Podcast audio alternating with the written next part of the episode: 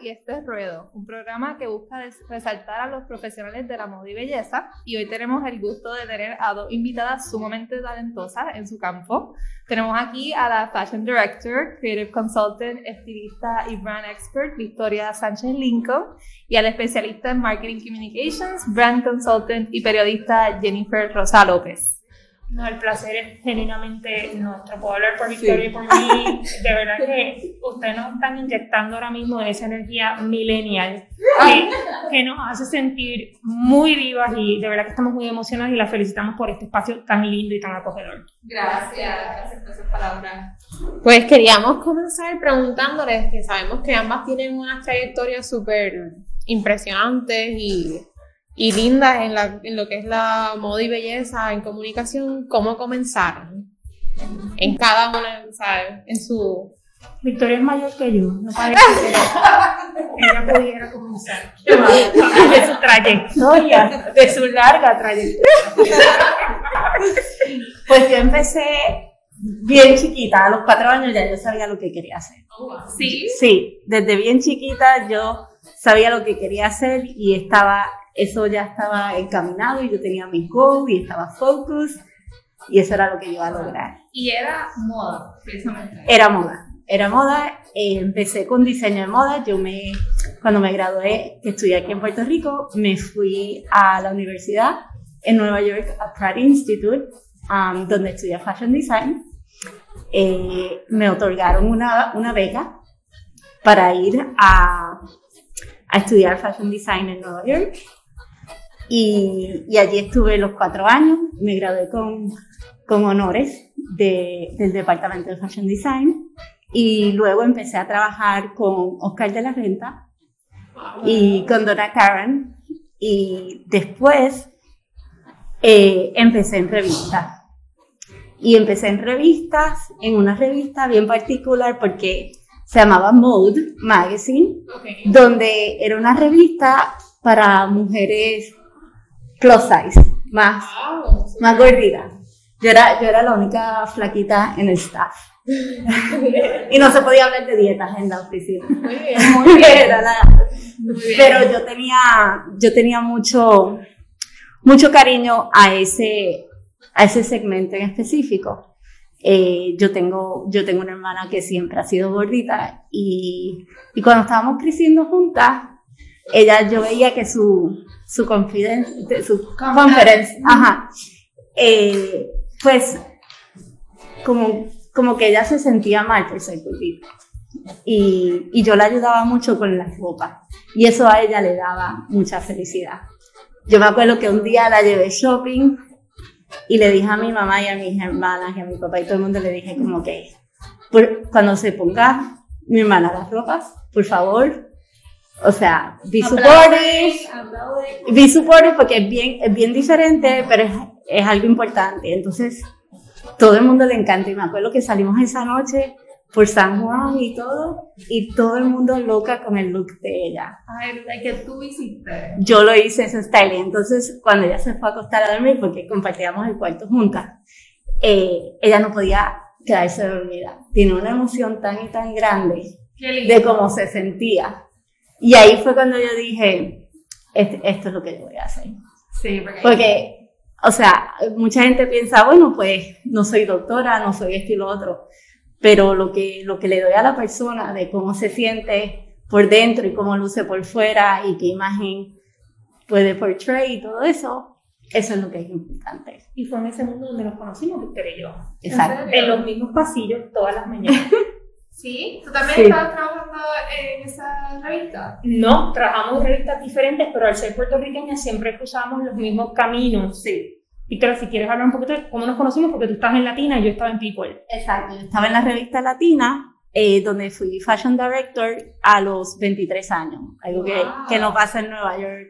Eh, a los 23 años eh, me nombraron Fashion Director y ahí conocí a Jennifer porque ella estaba en People en español y como éramos consideradas Hispanic Market, pues nos ponían siempre como colegas en todos los eventos juntos y, y allí él y yo hicimos conexión y nos conocemos hace 20 años. Sí, un shout a María Cristina González, que seguro nos está viendo, que fue la pionera que empezó a identificar las revistas latinas como unas de mucha importancia en el mercado anglosajón para promover la moda y la belleza. Y nosotros nos cruzábamos todos los caminos, aunque teníamos goals distintos en la vida. Luego Victoria se va a Insta, luego se va a Rio Simple y yo me voy al camino de PR y estrategia de comunicaciones. Y jamás nos imaginamos, siempre vacilábamos con la idea de que algún día vamos a trabajar juntas. Pero nunca nos imaginamos, nunca, de verdad, si lo ponemos, nunca nos imaginamos que vamos a terminar trabajando juntas, de verdad, nunca. Yo tengo un camino muy diferente al de Victoria. Yo estudié en la Universidad de Puerto Rico periodismo porque yo juraba que yo iba a ser la próxima Cristiana Manpour. Obsesionada totalmente con hard news. Yo veía CNN y esa era mi vida. Yo corresponden de guerra. De verdad, eso era.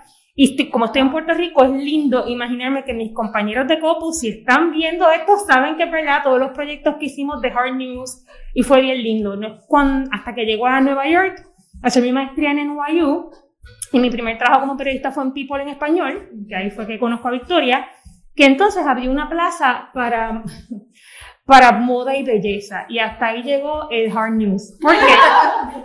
Porque genuinamente cuando tú empiezas a, cuando te empiezan a invitar a shows, es que si vamos a ver la, vamos, la propuesta en la Semana de la Moda de Carolina Herrera, de Ángel Sánchez, Ángel Sánchez fue mi primer show, luego Nelson Rodríguez. Cuando tú empiezas a ver esas cosas, sí, claro, mi amor por el periodismo es real. Yo veo CNN yo me leo el New York Times todos los días como si fuera, vamos, cereal con leche. Pero cuando tú empiezas a ver lo que es la moda en Nueva York, te cambia la vida por completo.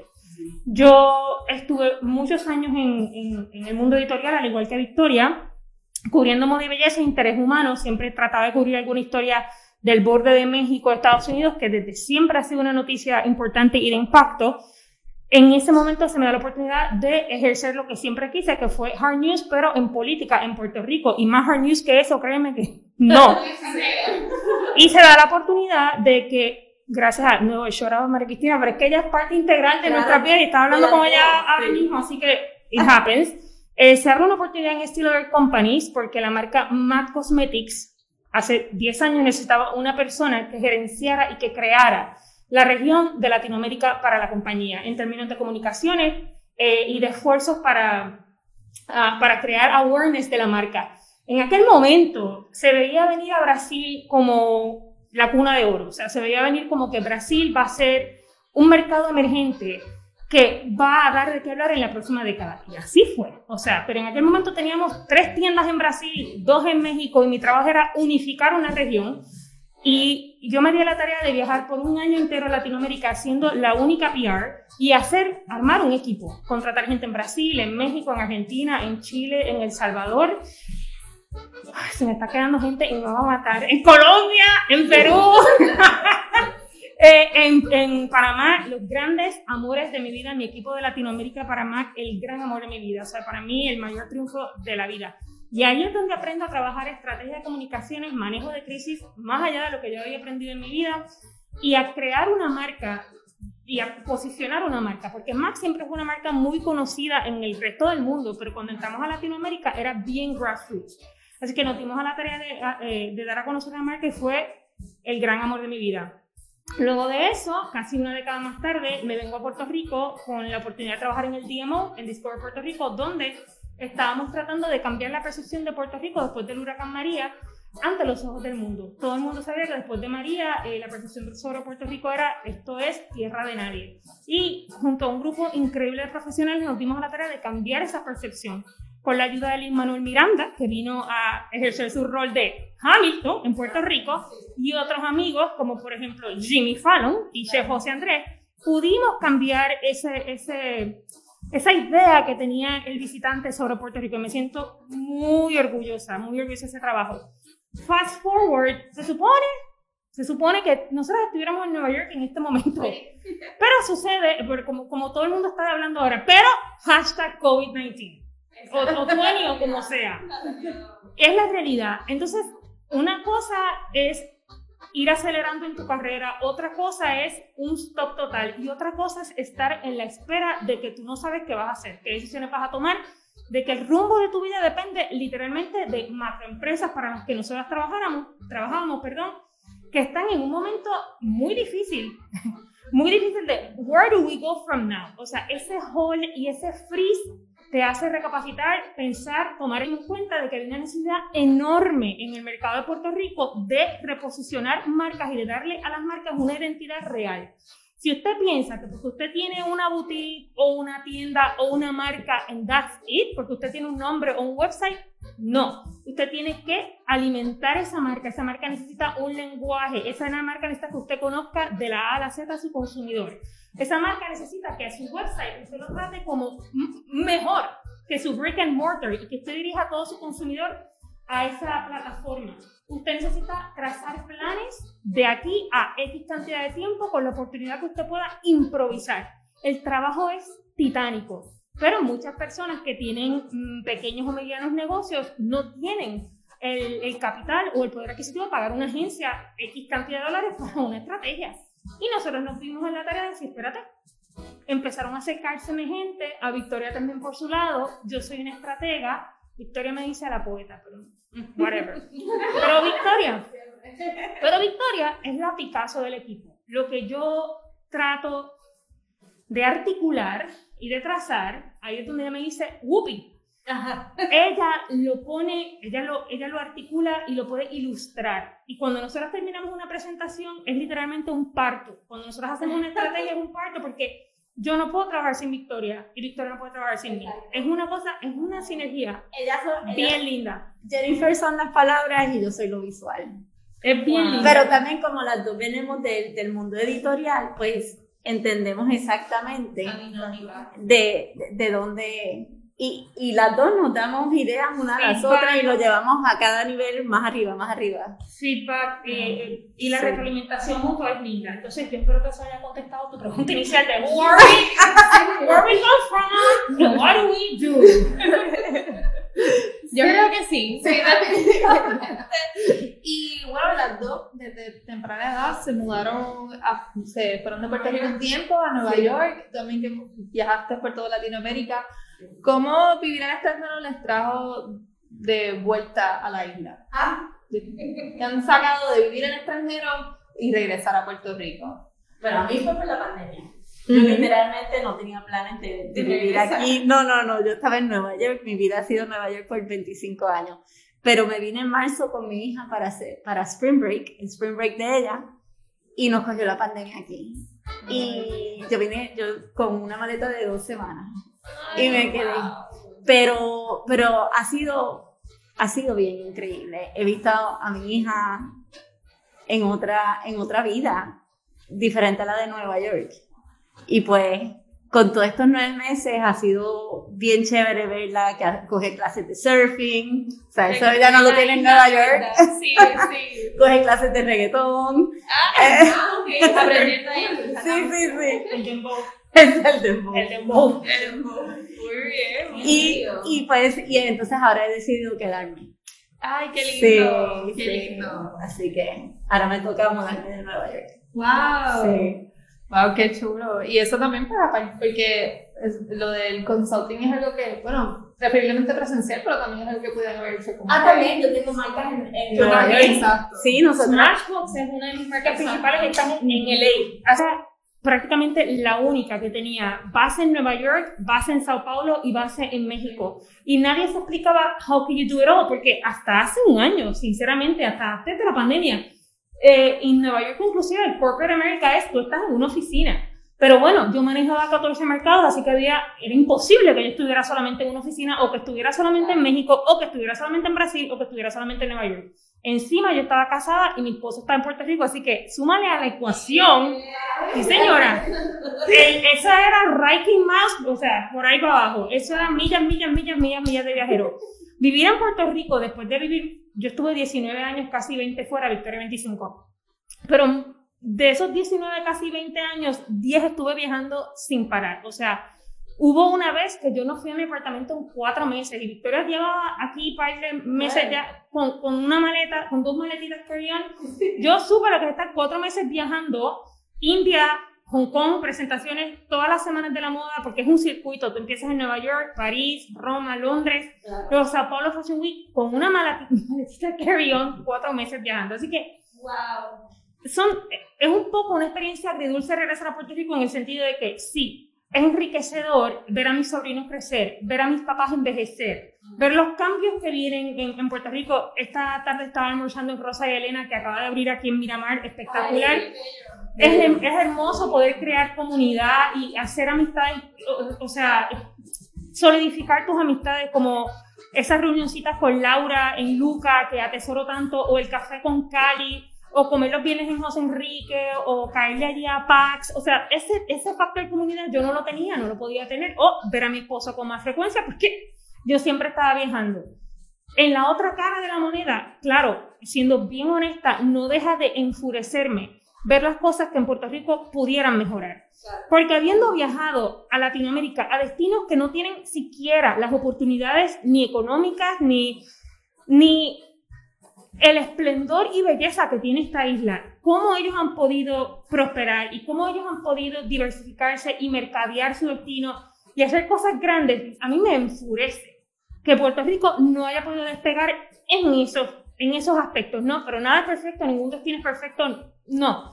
Pero siempre uno se pregunta, caramba, si Puerto Rico pudiera hacer esto. Y de la otra manera siempre, gracias a Dios, porque estoy en Puerto Rico y puedo hacer esto. O sea, es, es una dualidad que yo creo que no es exclusiva mía.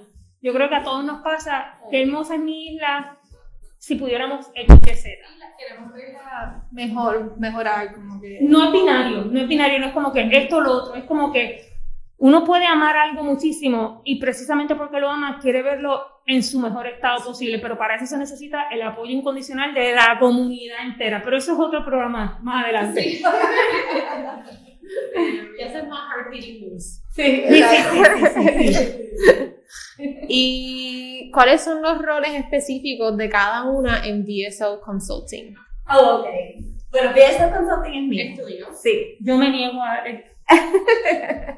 Nosotras, Victoria lleva meses detrás de mí. Let's incorporate yourself. We, we need a name. Yo, que soy el ave de nosotras dos, Victoria es la raíz, ¿no? Yo siempre estoy como flotando. Ni yo me niego. Pero ni eso. Consulting, Victoria, te puedo decir lo que hacemos en, la dupla. Eh, Consulting lo que tiene es eh, relaciones públicas, eh, social media, content and strategy y influencer programs. Eh, también tiene la parte de relaciones públicas en el medio hispano, al igual que en Estados Unidos. Um, y hace y content creation también. Y yo hago styling, porque ese, ese es mi background. Y diseño gráfico. Ah, bueno. yo, no, yo no soy un graphic design, pero de repente me he convertido en una. me he convertido en diseño gráfico, yo no sé qué hacemos aquí. Porque yo no puedo.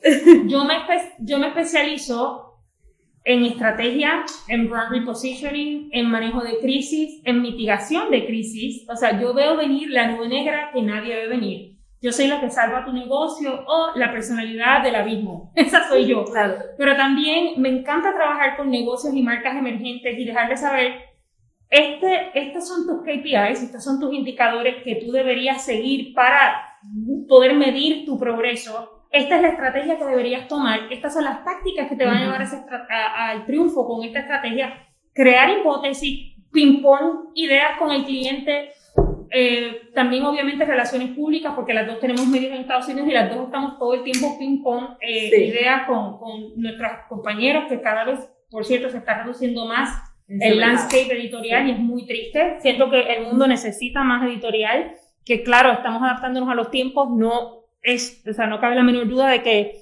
cyber is the way, pero editorial es tan importante, la credibilidad es tan importante, así que Sí, eh, ahí nos dividimos las dos. Sí.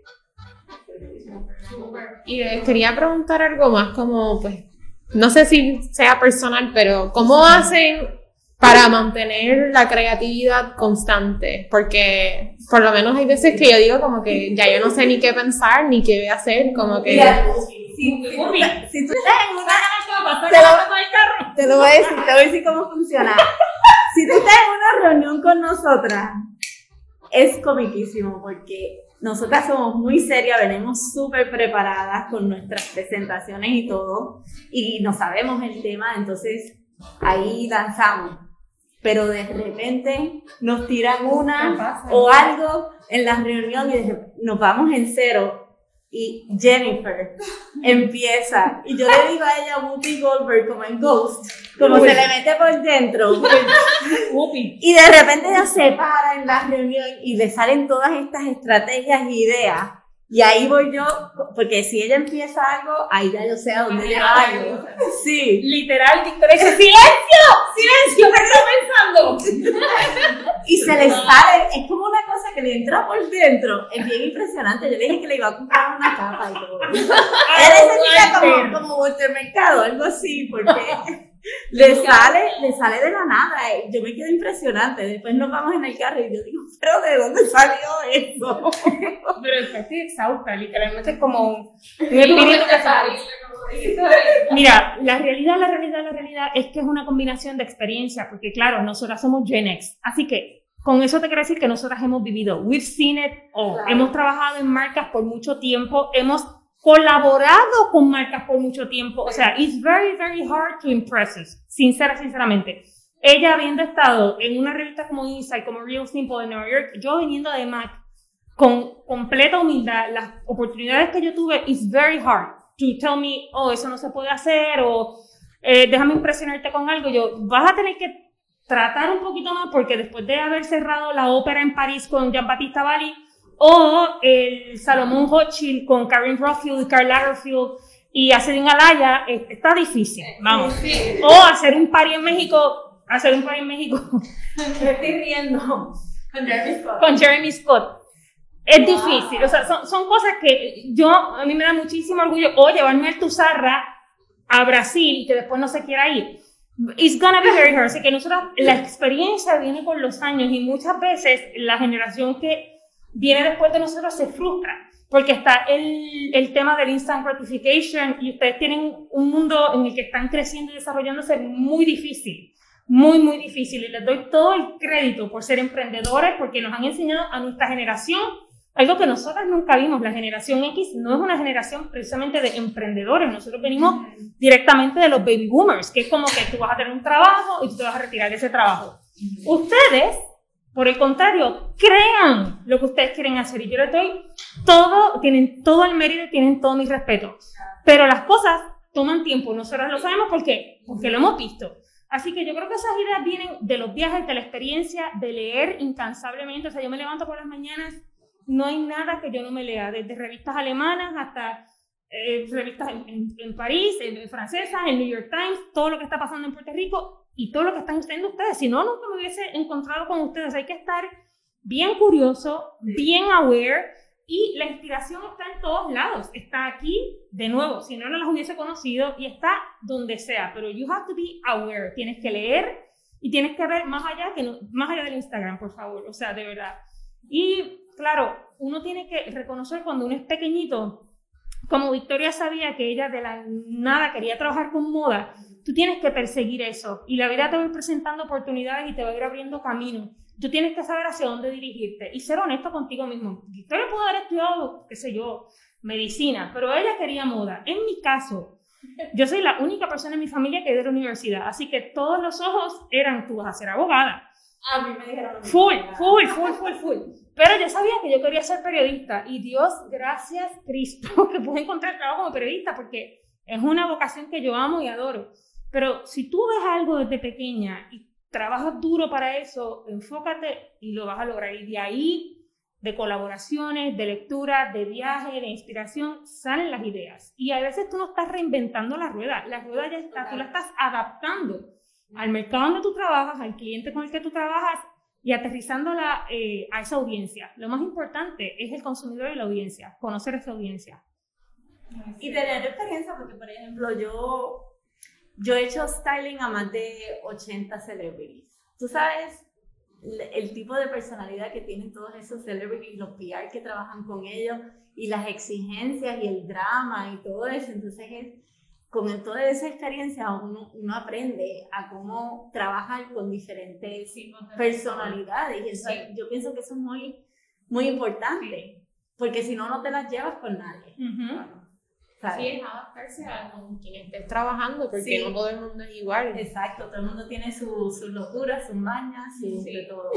claro, estamos en una situación muy particular por la pandemia, que en algún momento esperemos que 2021 las cosas empiecen a aflorar, pero si alguien que está escuchando quiere seguir un camino relacionado al difícil y complejo mundo de la moda, del diseño, del PR, de beauty, el camino no hay que darle dos veces, en Nueva York. o sea, tú estás en Nueva York y tú tienes un melting pot del mundo entero. O sea, en Nueva York tú te vas a relacionar con gente que viene de Japón, con gente que viene de Rusia, con gente que viene de Beijing, con gente que viene de París, de Milán, de Londres, eh, de Sao Paulo, son, y de la Ciudad de México, son Buenos Aires, son las capitales de la moda. O sea, no lo dudes dos veces que todo termina cayendo en Nueva York.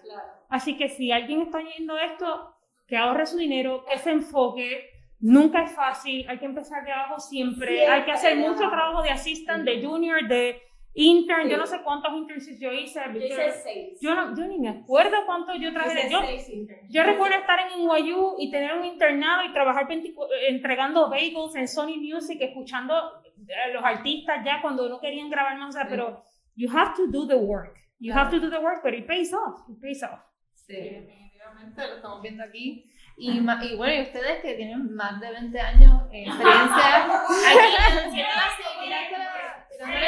pero pues tienen pues, mucha experiencia en el mundo de la moda y han visto cómo ha evolucionado la industria, cómo han visto también el antes y el durante ahora que tenemos de, con social media, con lo de influencer marketing, que es algo que ustedes también se están enfocando dentro del el consulting. ¿A qué dirección ustedes ven que la industria va? Uh, interesantísimo. Yo creo que el momento, hay dos cosas que cambiaron el rumbo del influencer marketing forever. Forever. Uno, la pandemia y dos, Black Lives Matter. Enough was enough. Si tú no tenías una posición genuina detrás de este movimiento, que fuera orgánica y que fuera que tú la llevabas trabajando ya, no fue que tú agarraste pon con la oportunidad. Si tú no tenías genuinamente una intención, un propósito, un significado, aparte de estar modelando cositas bonitas y poniendo, déjame decirte que time's up. Le pasó a gente inimaginable. Jamás no hubiésemos pensado que Leandra Medin con Matt Repeller iba a tener que cerrar. Jamás en la vida. Pero ella no fue la única. O sea, la editor in chief, la creadora de Refinery, out. Out. Y así pasó con muchísimas editoras y los cambios que están viviendo son, yo creo que son muy positivos y hay gente que, claro, no son eh, reconocidos como influencers, pero sí tienen poder de influencia. Yo creo que hay cosas importantísimas pasando como que tengas ahora mismo a Samira Nasir como editor in chief de Harper's Bazaar es fabuloso. Para mí ella tiene más poder de influencia que cualquier persona que tenga una plataforma de Instagram online. Y ella es la nueva eh, editor in chief de Harper's Bazaar. En el mundo de influencer marketing, el consumidor, el fan, por decirlo así, está esperando algo más, algo más que tu cara bonita, algo más que tus recomendaciones. O sea, tú quieres un par de cosas como marca cuando trabajamos con influencers. Tú quieres que esa persona tenga integridad y credibilidad. Tú tienes que esa persona tenga propósito y tú quieres que esa persona genuinamente tenga un engagement con su consumidor, porque perdón, como marca, no te vale de nada hacer una colaboración con XYZ de 5, 10, 15, 20 millones porque ya el consumidor está cansado de esos massive eh, collaborations que genuinamente no conducen a nada. Muchas, cosas, muchas veces le recomendamos a nuestros clientes micro, micro porque la data no miente. O sea, antes no se podían medir estas cosas, pero ahora sí. Tú puedes tener 15 mil seguidores y puede haber al lado tuyo uno de 100 mil seguidores. Esto, esto no lo decimos nosotros, esto es data, uno más uno, dos. Esa persona de 15.000 seguidores, que es reconocido con credibilidad, que genuinamente tiene una audiencia captiva y que engage con esa audiencia, que le contesta los mensajes, que te manda el inbox, ay, ¿dónde te compraste esto? Esa persona te va a llevar más personas a tu tienda o va a consumir más que el que tiene 100.000. Eso está comprobado. A veces los clientes quieren, no, claro, yo quiero el macro, yo quiero el macro. And it's not bad to have a macro here and there, claro que no, porque le va dando un poquito de, o sea, acentúa tu marca, claro que sí, le da visibilidad. Pero tú como cliente tienes que entender qué tú quieres. ¿Tú quieres eternamente visibilidad o tú quieres conversión? En ese túnel, que nosotros le llamamos el funnel, llega un momento que tú quieres awareness, claro que sí. pero ¿hasta cuándo vas a querer awareness? Porque es bonito que te conozcan, pero vamos a hacer la conversión. ¿Qué está pasando entre A y Z para que lleguemos aquí y vemos en ese carrito que te persigue? que tú finalmente adquieras ese producto. Así que en el mundo de influencer marketing están pasando cosas bien interesantes y yo creo que hay una oportunidad genuina, Victoria, si quieres abundar, que es la oportunidad de los latinos en particular. Por favor. O sea, es hora de genuinamente valorizar la aportación y la contribución y el valor que añadimos en la mesa con las marcas. Es un momento crítico, importantísimo y que no debemos perder de perspectiva. Sí, y ese es uno de los que hemos estado trabajando mucho con, con nuestros clientes, es los influencers en Latinoamérica. No, ha sido, sí. ha sido, y la fidelidad y la lealtad. O sea, cuando uno trabaja con influencers, con medios, va más allá del poder adquisitivo y va más allá de la colaboración paga, ¿no? Esto es una relación que se trabaja, que no se puede comprar, de verdad. Aunque tú a veces no tengas un producto para dar, tú tienes que mantener esa relación. Yo he ido, señores, yo he ido a bodas, yo he ido a cumpleaños de hijos, a bautizos hemos ido nosotros de, de influencers y hay que hacer lo que hay que hacer. Pero, pero terminamos todos en franca camaradería, prácticamente, prácticamente es un lazo de amistad muy lindo que se trabaja y claro, eh, luego colaboraciones surgen de eso, pero es una relación que tú tienes que alimentar. O sea, yo, la cantidad de influencers que han venido a Puerto Rico después que yo me fui de Nueva York a visitar, ha sido impresionante y ha sido muy lindo. Pero sí, hay cosas que no se pueden pagar y es esa relación. Y cuando se paga igual, tienes que estar muy pendiente, de nuevo, regresando a la data, de que tu audiencia consume el contenido de ese influencer, porque de nada te vale tener la X y Z si tu audiencia no lo ve. Ah, y una última cosa, volviendo a la, es que Victoria sabe que mi obsesión es la data. La data y yo somos íntimos. Si tú sabes que tu consumidor tiene X cantidad de edad, ponerlo así, digamos que tiene 15 años tu consumidor average, Tú no puedes estar poniendo influencers de 30 a 35 años que pueden tener un, un poder adquisitivo, que pueden consumir lo que ellos quieran. De la misma manera, al revés, si tu consumidor tiene 40 años, you should be careful cuando le pones un influencer de 18 a 19 porque no está, no está appealing a sus necesidades, ni a su poder adquisitivo, ni a su cuerpo, ni a su lifestyle. Así que hay mucho aprendizaje. Eso es un error que hacen mucho las marcas, como que se,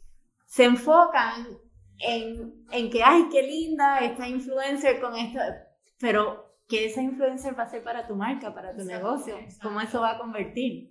Sí, como, exacto, como eh, tu cliente va a entender quién es, en quién es esa persona, como que, eso no soy yo. Exacto, y ellos tienen que entender también que, que esa persona tiene que también reflejarse en lo que es el customer. Sí. Y si el customer no se ve en esa influencer, pues no va a funcionar. No, va a funcionar. Tú te debes al consumidor y tú te debes a la data. Antes podías ver mil cosas que no funcionaban con tu negocio hasta que dieras con, ah, esto es lo que no está funcionando en mi negocio, let me pivot around.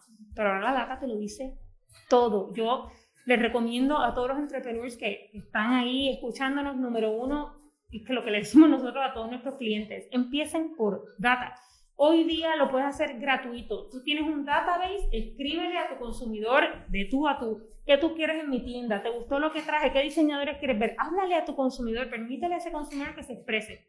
Esa data que tú vas a tener ahí, eso no tiene precio, porque las decisiones estratégicas que tú vas a tomar en cuanto a tu negocio, sea en nuestro rubro, que es moda y belleza, pero en cualquier otro negocio, la data es lo único que cuenta. Si tú tomas decisiones y no cuentas con la data, pues ya te estás arriesgando. Y también añádele, añádele a esa data un poquito de corazón, ¿verdad? Nosotros tenemos que ir siempre con nuestra intuición.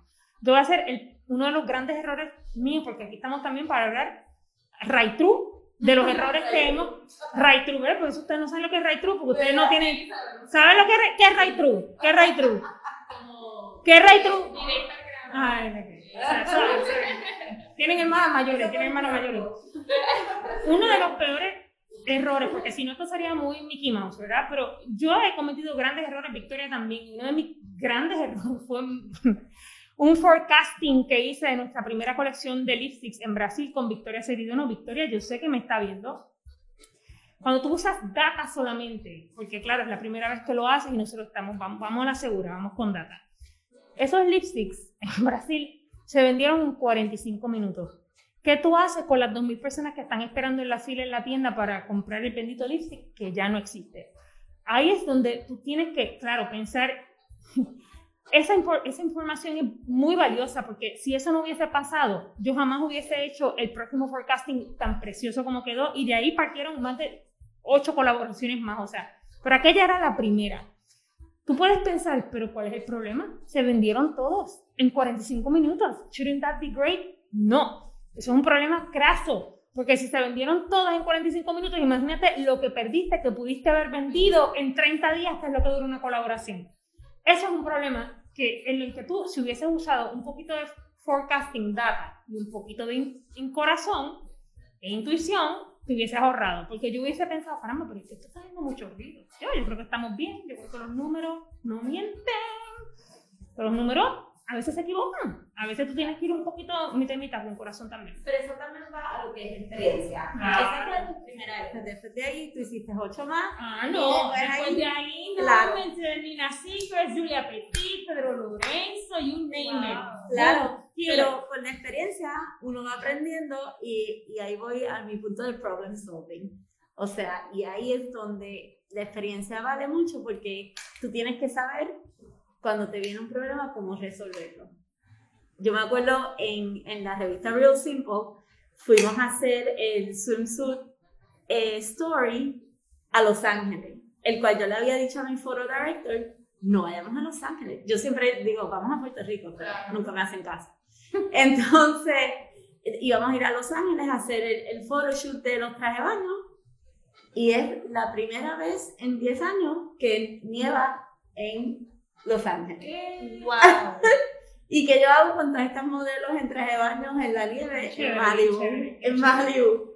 Y, y, todo lo que gastamos para, ella, para ir allá con los trunks y todo.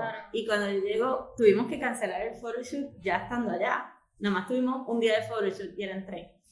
Eh, entonces cuando llego a Nueva York, mi jefa me dice, bueno, pues sabes que Victoria, no tienes budget y tú tienes ocho páginas de traje de baño que tú tienes que llenar. llenar figure it out. Y ahí tú tienes que saber inventar cómo crear las ocho páginas de trabajo que no tiene fotos. Wow. ¿Y qué hiciste? ¿Qué hiciste? Todos estamos curiosos. ¿Qué hiciste? ¿Tomaste fotos en la ciudad con tu traje de baño? No, no, porque ya no tenía apoyo. Empecé a pedirles a las marcas sus, sus fotos y trabajé con el, el Photo Director Creative Director Team para ponerlos y empezar a hacer. Ahí es donde llega mi parte creativa y con el graphic design. Y, ahí es cuando empiezo a unir ideas. Hicimos unas, unas ideas como que con postcards y todo eh, para rellenar, pero literalmente me dijeron: no te puedes gastar ni un centavo más. ¡Wow! Y no teníamos. You make it happen. Pero eso es cuando ya tienes experiencia y sabes dónde rebuscar.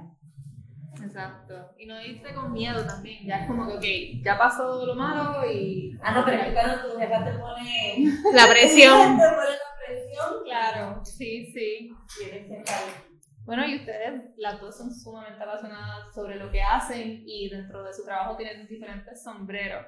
¿Cuál dirían es su parte favorita de cada uno? De todo lo que hacen. Ok, a mí me gusta mucho el styling cuando yo hago los photoshoots. Eh, y también los eventos. Todo lo que es experiential marketing, como el que acabamos de hacer, eh, que hicimos en Olivia, con, vieron la vitrina con los relojes y todo eso. El poder del tiempo. El poder del tiempo. Eh, pues eso fuimos nosotras, y, y, tenemos otras cosas en el pipeline, en el pipeline para, para 2021. Y es, ese tipo de experiential marketing, que es más allá que un evento, que es algo que compartes con la comunidad, que cómo lo llevas a, al, al, plan de social media, multiplatforms y todo eso, pues eso, eso es lo que a mí más me gusta. Es bien importante lo que Victoria acaba de mencionar. Mi parte favorita sin duda también es el experiential marketing y cuando tengo el tiempo de sentarme a pensar en una estrategia. Eso es, es, es un tiempo maravilloso, es un tiempo muy muy diáfano, o sea, es, es el espíritu y tú, o sea, tú te sientas y escribir y empiezan a salir las cosas y eso es magia, de verdad, ya no te puedo decir otra cosa que, que es magia. Y uno tiene que reconocer, caramba, esto está pasando en este momento you have to let yourself go. Y, y cuando uno va leyendo lo que está ocurriendo, es genuinamente para mí priceless.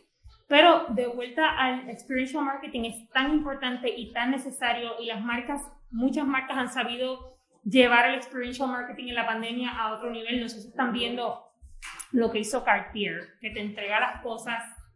¿No han visto? Es que yo le tuve que tomar una foto. Un, un saludo a Adma, mi querida Adma, eh, la, la directora de Cartier en México te la entregan, te la entregan tal cual, o sea, piensa en lo que es un botonier. Sí, un botonier, o sea, te muere de amor. O piensen en lo que hizo Prada en este Fashion Week, que literalmente, pues claro, nadie podía viajar de Estados Unidos a, a Milano. Sin embargo, Prada mandó cajas de pasticcería Marchesi. ¿Saben lo que es pasticcería Marchesi? Ok. Por experiencia, todos los que hemos trabajado en Milan Fashion Week, esos días que tú estás ahí de show en show, es inevitable pasar en por pasticcería Marchesi. Es como decir el bakery más lindo café que tiene Milán. Para mí, pues, genuinamente uno de los más lindos. Tú puedes estar viendo el show online. Prada te mandó un outfit Prada, which is great already. Pero, ¿qué hace que esa experiencia sea especial? Hicieron dos cosas. Mandaron a hacer preguntas para Russ Simmons y Musha directamente, lo cual tú te sientes importantísimo. Fulana de tal te manda a preguntar tal cosa. Y tú estás esperando ahí en tu casa, en tu iPhone, que Musha pronuncie tu nombre y que diga, fulana me preguntó tal cosa. Pero más allá es que tú, de momento, recibiste en tu casa un pedazo de Milán, o sea, pasticcería Marchesi, todos estos, eh, estos desserts y estos pastries, y para mí eso fue increíble. O eh, otro experiential marketing, creo que fue Ferragamo el que le dio a todos los influencers como estos visors 3D de eh, Augmented reality. augmented reality. Increíble. Eh, hay llevar al experiential marketing al consumidor es bien importante. A veces las marcas se cierran solamente con el influencer y la prensa, pero es más importante y de más impacto cuando el público tiene acceso. Nosotros en MAC hicimos eventos increíbles de los que me siento, wow, orgullosa. Hablemos, por ejemplo, de ese Jean Batista Valley, en, que fue un evento donde colaboramos todas las regiones, Asia Pacífico, eh, Europa, Middle East, África, UK, la, eh, Latam, que era mi región, y Norteamérica, cerramos eh, la Ópera de París para Jean-Baptiste Valli, para la colección de lipstick. Para mí era muy importante porque yo lanzaba un e-commerce con esa colección en particular. Y claro, ¿dónde está el experiential marketing para la prensa? En que obviamente estás conociendo a Jean-Baptiste Valli en su estudio, en la intimidad de su atelier. Pero ¿dónde está el experiential marketing value para la gente? Es que si tú estabas en París ese día, nosotros decoramos la, la ópera por fuera, eran todos, eh, estaba todo iluminado como si fueran rosas. Era, era genuinamente una de esas cosas que tú dices, ok, I, I, I made it, I kind of made it. Y ahí está el valor dual entre la prensa y el influencer, que claro, siempre quieres cater to them, pero tu público no te puedes, no te puedes olvidar, porque el público es el que está pagando por ese producto, es tu consumidor, no te puedes olvidar de él. Pronto verán algo súper lindo que viene por ahí. Sí. que estamos tramando. Y con eso también quiero decir que lo otro chévere de, de, lo que hacemos es lo que es partnerships y collaborations. Eso, eso me encanta cuando tienes tu cliente, pero puedes entonces colaborar con otras personas, otras marcas y, y llevarlo a otro nivel. Y lo, lo acabamos de hacer con Yolo Journal, que Ay, hicimos no, un no, Instagram no, no, takeover no, ese de fue San. Juan. Eso, ese, ese es Jen, ese es Jen. Pues yo voy a hacer un Instagram takeover de W Brown el miércoles. ¿Qué? ¿Tú me diste? Sí, de la revista. De la esposa de Yolo. Ajá. ¡Qué Yo obsesionada con Yolanda y ella me va a regalar a Prun. Yo estoy completamente convencida que ellos me van a mandar a Prun para acá. Y trabajamos ese concepto, como dice Victoria, orgánicamente con ella, porque iba a tono con la audiencia de Olivia. Entonces, había que curar, hacer una curaduría de lugares en San Juan que fueran Yolo, pero que también lógicamente fueran Olivia, que fueran, que fueran Olivia 100%. Y se hizo, y fue genuinamente un trabajo excepcional. Y eso fue un día bien chévere, yendo por todo San Juan, yo que llevo 25 años fuera descubriendo todo ese sitio que yo llovió, No día llovió. sí. Y otra cosa importantísima, ver el proceso, respetar el proceso. Esa es una de mis partes favoritas. Cuando nosotros empezamos a trabajar con Valeria, por ejemplo, la gota, obses total. Valeria y nos conocemos de la manera más random, ella me escribe, yo le escribo, igual que nosotros aquí. Y ver cómo Valeria en tres meses ha desarrollado esa marca. En menos de nada, ella lanzó el guacha, ella lanzó el SPF, ella lanzó el aceite, ella lanzó la botella, o sea, lo tiene claro, clarísimo, es una estratega, tiene una estética impresionante y verla crecer verla crecer y desarrollarse en lo que nosotros sabemos que se va a desarrollar y tan modesta, tan humilde y tan preciosa. Valeria, te queremos. Sí, pero y nosotros, nuestros clientes también, cuando tú, tú, te das cuenta y nosotros tenemos el privilegio de poder escoger con quién queremos trabajar. Y eso es un privilegio, le damos gracias a Papito Dios, de verdad que sí, de verdad que sí.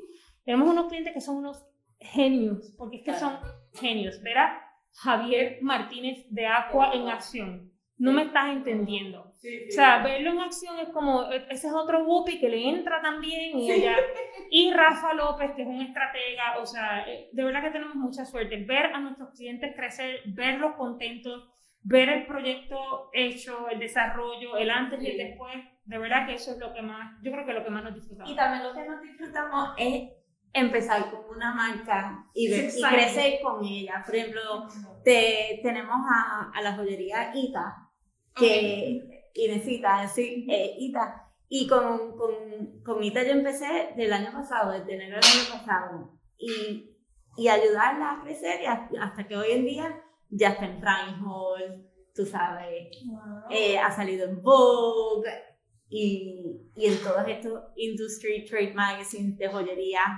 en Estados Unidos y, y es ayudar a una marca a crecer. Eso es lo mejor que lleva. Ser parte, sí. tener un espacio pequeñito de, ese, de esa historia. Con estar ahí. Triunfos, claro. sí. Sí, Y estar en sus fracasos también, o sea, no todo es un proceso lineal. Claro. Y tú quieres estar en los buenos momentos y en los malos momentos dices, vamos a enfocarnos, let's pivot, improvise, move around. Porque no es un camino por el sea, lo saben ustedes que son emprendedoras, lo sabe Payola en ninguna carrera el, el, crecimiento es lineal. Dichosos los que tienen ese tipo de proceso. Yo no, ha sido el mío, yo no lo conozco. Esto está, mira, todo lo que da, 917. Pero no es lineal, así que hay que estar en las buenas y en las malas. Y tener, como les dijimos, el experiential marketing, la colaboración, el proceso de estrategizar, de crear, ver el crecimiento y relaciones. las relaciones y darte cuenta también de las marcas con las que estás trabajando que tienen Diversity Inclusion Front and Center, que tienen propósito, que son sustainable. Hoy en día, si tú no trabajas con marcas que tengan eso presente, pues cuesta un poquito. Es como que, ay Dios mío, pues mi marca, ¿cómo la he hecho por el frente si no tiene X, Y, Z? Porque hoy en día, tu generación no lo perdona. tu generación. No, está bien claro y bien consciente de lo que es transparencia. No, de, de seguro que las personas que ustedes trabajan costaría, si no tiene ese marco de diversity, inclusion, respeto, costaría muchísimo. Así que damos gracias a Dios que los clientes son todos diverse, inclusive y, y llenan todos los blancos. Vale, voy a aprovecharnos, perdonen, pero tenemos que usar este momento para invitar a todo el mundo a que pasen a dejar sus regalos para el Boys and Girls Club. No son nuestros clientes los Boys and Girls Club, pero amamos, amamos eh, la fundación el trabajo incansable que están haciendo para ayudar a la población infantil de Puerto Rico a salir de la pobreza. Señores, eso es una prioridad. Olvídense de los peces de colores. Estamos haciendo un recogido de juguetes en esta Navidad. Yo sé que hemos tenido un año difícil, todo el mundo, económicamente, de verdad que sí, pero nadie lo ha tenido más duro que estos niños. Y estos niños van a llegar al 25 y no van a encontrar nada. Así que nosotros tenemos la responsabilidad social y moral de nosotros hacer un sacrificio, comprar un regalo y por favor lo dejan en Olivia será bien recibido. Patricia Latorre hace un trabajo increíble con la fundación. Eh, yo fui voluntaria en Luis Lloren Torres eh, y lo vi y lo viví con, con estos niños. Estos niños lo que necesitan es oportunidad. Y si queremos ver el capital humano en Puerto Rico del futuro, hay que meter mano ya. Así que perdonen el, el momento, pero tenía que aprovechar. En Olivia, de lunes a sábado, allí dejen los regalos. Yes, a cualquier Ah, pues quiero los regalos. Hay 100 niños esperando por un regalo de Navidad. Eh, por favor, abran sus corazones porque es que, es que está fuerte esta situación. Sí. Qué lindo. Pues tenemos que hacer eso, Esther. Sí. Con eso nosotros vamos a dejar el regalito definitivamente. Y por último, queríamos finalizar preguntando a ustedes qué consejos le dieran a personas que quieren seguir pasos similares a los de ustedes y tener pues el éxito que ustedes tienen y han Bueno, ya nos han dado muchísimos Pero consejos. adicionales. Adicionales. Yo diría que trabajar duro y también eh, tener mentors. Sí. Yo, yo tengo muchos mentors que no les fallo por nada del mundo.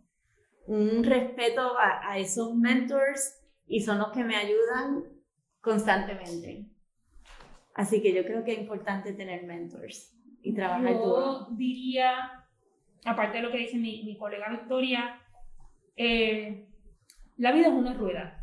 Hoy estás arriba, mañana estás abajo, Sí. después estás al frente. You- la verdad es que no vas a saber. Así que sé una buena persona con todo el mundo, con el que está abajo, Oh my God, con es el que está de coordinador, con el que está de recepcionista, con el que es tu intern. Quiero que sepan que una de mis interns, mis interns, hoy en día es una de las top writers para el, el, el- ay, Dios mío, Washington Post. Tengo otra que si no hubiese sido por ella jamás hubiese podido hacer un evento en Colombia con Joana Ortiz porque resultó que conocía a medio Bogotá.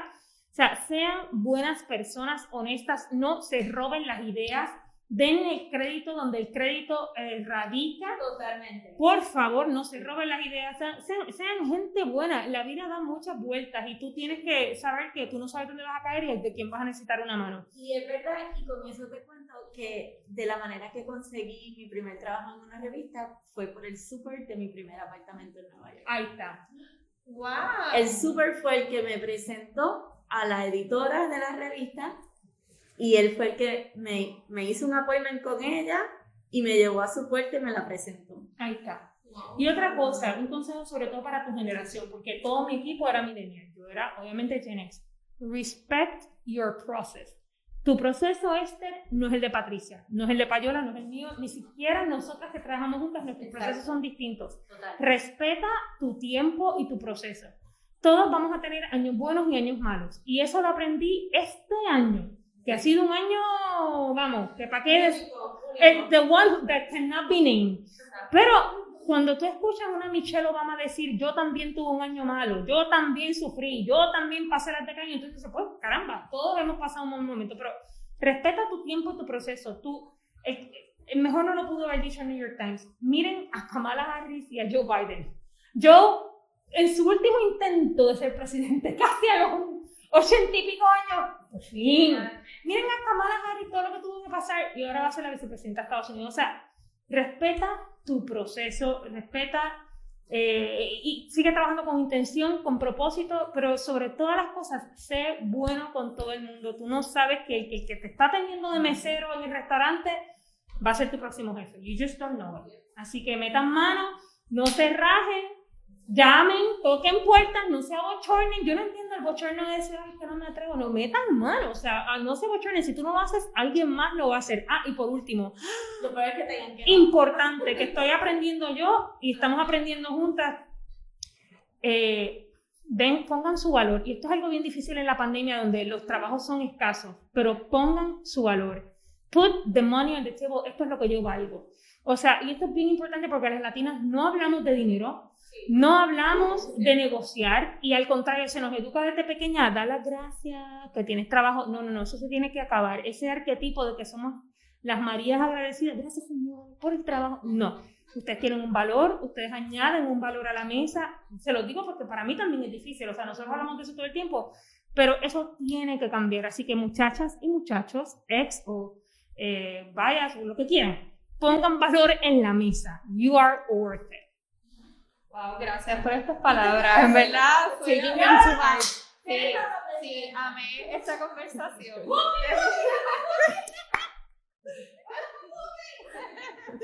Me encanta, me encanta, en verdad. Muchísimas gracias por su tiempo. Fue algo súper lindo y como espero que todos los que estén escuchando, nosotras aprendimos Un muchísimo. montón.